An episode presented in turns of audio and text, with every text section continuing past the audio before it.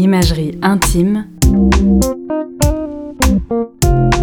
Le journal intime des soignants qui nous manipulent pour notre bien. Épisode 1. Manipulatrice et manipulateur.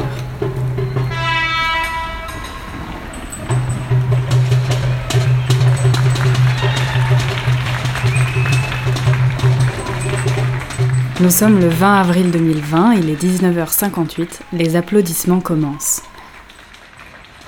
La France entière soutient le personnel soignant et toutes les autres personnes en première ligne d'une drôle de guerre. Depuis ma fenêtre du 20e arrondissement de Paris, c'est à ma mère que je pense.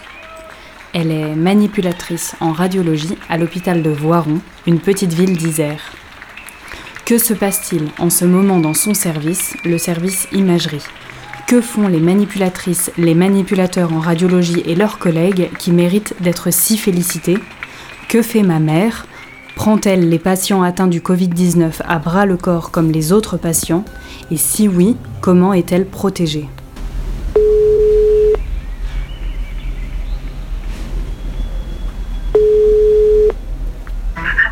Allô?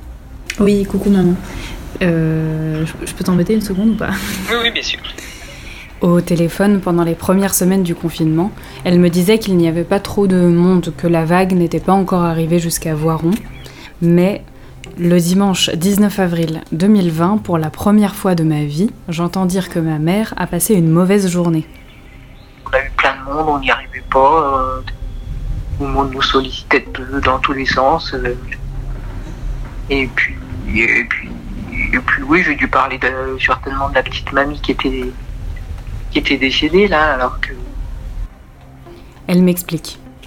On n'a pas eu particulièrement plus de patients que d'habitude, mais c'était le week-end, on n'était que deux, on a eu des morts en direct, j'ai senti qu'on perdait patience, qu'on était prêt à craquer, on était sollicité de toutes parts. On ne pouvait pas assurer tout seul, c'était la première fois de ma vie que ça m'arrivait, j'ai dû demander du renfort. Et je savais que Sandrine viendrait avec plaisir. Ouais, ouais, ouais je ne suis sûr que je, ne la dérangerais pas, donc euh, je me suis pas gêné, quoi. Hmm. Parce que c'était dans ce contexte-là. Tu vois, ça, ça, aurait été un. Avant ça, jamais je, me serais permis de rappeler quelqu'un un dimanche après-midi. Tu vois, là, c'était dans un contexte où on est tous là en attente. C'est le, le, plan blanc, donc on est censé être euh, joignable tout le temps, etc. Et puis je savais que qu'elle le ferait, qu'elle le ferait vraiment avec plaisir. Je pense qu'on peut mettre avec plaisir, même si euh, c'est bizarre peut-être de dire qu'on vient avec plaisir au boulot, euh, mais on était tellement dans l'attente d'être utile et de rendre service que, à la limite, on, le disait tous, hein, on préfère être au boulot. Au moins, on savait ce qui se passait. C'était presque un peu rassurant pour nous d'être euh, d'être dans l'action. Là, je me suis dit que j'avais vraiment envie de passer son quotidien au rayon X et de vous le faire partager. Vous vous demandez au fait peut-être ce que font les manipulateurs et manipulatrices en radiologie tout court. Rassurez-vous, vous, n'êtes pas seul. Les manipulatrices et manipulateurs en radiologie, ou manip radio, en temps normal, ce sont celles et ceux qui font passer des radios quand on a eu un accident du sport ou un accident de voiture, par exemple. En ce moment, avec le confinement, ces accidents sont logiquement moins nombreux. Les radios à faire sont plutôt celles des enfants qui ont fini par glisser du dossier du canapé. En temps normal, ce sont aussi les manip radio qui font passer les IRM du genou, par exemple, pour les ruptures des ligaments croisés, les IRM du rachis pour les hernies discales, les IRM de tout pour les suivis oncologiques.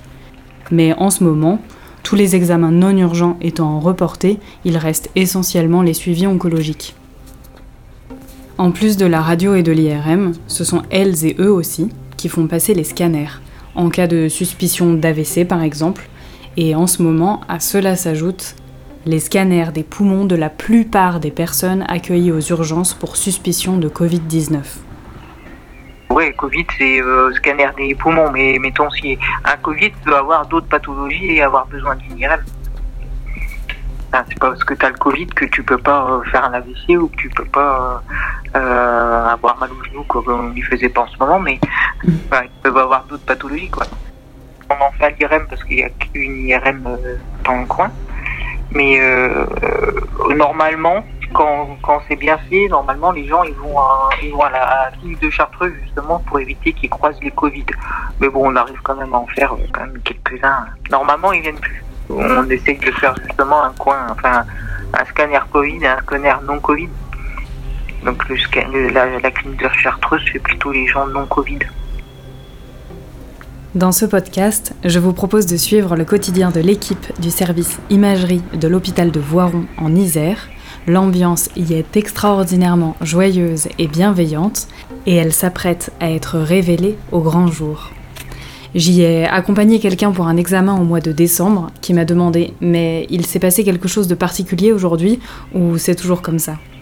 Je lui ai confirmé que, malgré le manque de reconnaissance de leur profession, Malgré le fait qu'Agnès Buzyn ait très maladroitement oublié de leur octroyer la prime urgence l'année dernière, considérant ainsi de manière particulièrement étonnante que les services imagerie ne faisaient pas partie des professionnels des urgences, malgré cela, oui, l'ambiance y était toujours aussi bonne.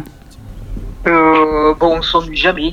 Euh, parce que ça, le métier a vachement évolué, justement, en 25 ans, c'est plus du tout, ouais, on plus du tout la même chose techniquement, ça a complètement changé. Euh, euh, chaque jour euh, différent. en plus, on a un, petit service où on peut tourner sur différents. Enfin, on fait IRM, radio, donc c'est différent à chaque fois.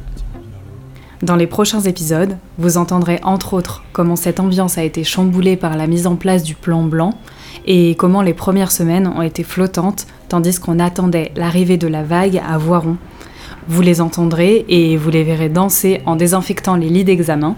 Vous pourrez aussi entendre l'histoire d'Agnès, manipulatrice en radiologie, et personne à risque qui s'est débrouillée pour aller travailler quand même, et le récit d'une première grève depuis 25 ans. En attendant les prochains témoignages de Sylvie, secrétaire médicale, Paul, manip radio, des brancardiers et des autres membres indispensables au fonctionnement du service imagerie, restons comme eux, à l'écoute, soudés et déterminés. C'était le premier épisode d'Imagerie Intime, le journal intime du service imagerie de l'hôpital de Voiron en Isère. Un podcast réalisé par Juliette Wiersbicki, montage et mixage Édouard Philippe. Après, voilà, si on fait si, ça intéresse personne, c'est pas bien grave non plus. Nous, ça nous aura. parce que je leur ai dit tout à l'heure, dit bah s'en fout si personne ne lit, nous. Euh, c'est juste pour se confier un peu euh, notre ressenti, nos choses. Merci à toute l'équipe du service imagerie de Voiron et à Charlotte pour ses conseils précieux.